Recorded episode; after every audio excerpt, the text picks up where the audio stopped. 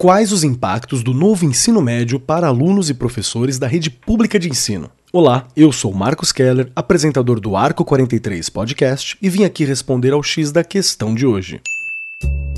Começa agora o X da questão.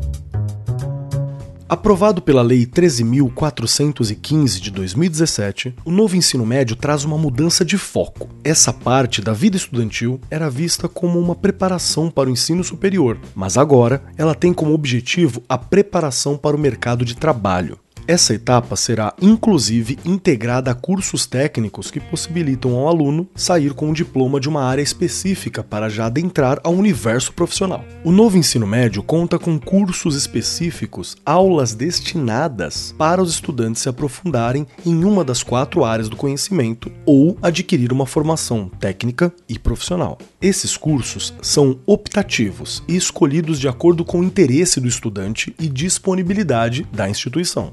O estudante pode adicionar a matéria à sua grade curricular, mas também tem a opção de escolher outros ao longo dos três anos. Por lei, a instituição de ensino precisa disponibilizar, no mínimo, duas opções para que o aluno escolha. Contudo, essa não é a única mudança. Até então, o ensino médio tinha, em média, 4 horas diárias em sala de aula, mas com a modificação, agora são 5 horas por dia. Isso significa que, no final da última etapa do ensino básico, o estudante terá cumprido 3 mil horas letivas. Além disso, também houve alteração da grade curricular. As disciplinas serão trabalhadas como áreas do conhecimento, que são linguagens e suas tecnologias, matemática e suas tecnologias, ciências da natureza e suas tecnologias, ciências humanas e sociais aplicadas. Essas áreas vão englobar todas as matérias já trabalhadas no ensino atual, mas, no novo modelo,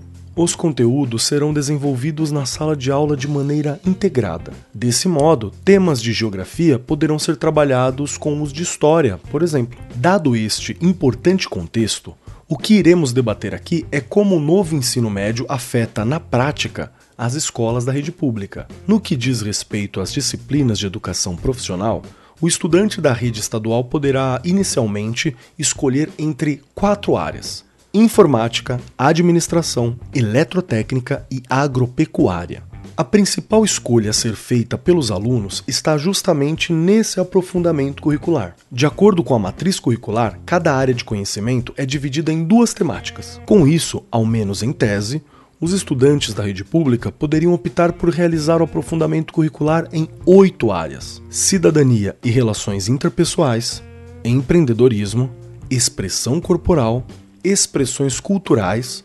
sustentabilidade, saúde, educação financeira e tecnologia. Na prática, o que se viu nas 264 escolas piloto, em que o novo ensino médio começou a ser implantado em 2020, é que cada instituição oferece duas opções de aprofundamento para os alunos. E o principal ponto diz respeito às estruturas que a escola tem a oferecer aos estudantes. Geralmente, as instituições particulares conseguem desenvolver uma ótima infraestrutura para os alunos. Porém, poucos conseguem ter acesso a ela. Para as escolas públicas, falta repasse de materiais didáticos para os professores e não ocorreram novas contratações ou concursos para a nova carga horária. As disciplinas foram criadas e o professor se tornou responsável por buscar estratégias para dar aula.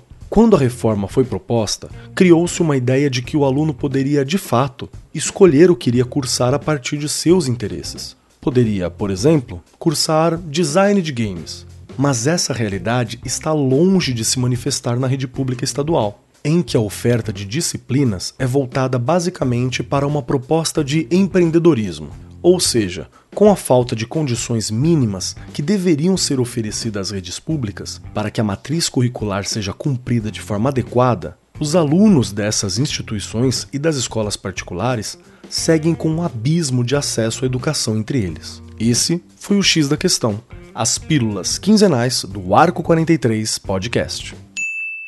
O X da questão, por Arco 43, o podcast da editora do Brasil.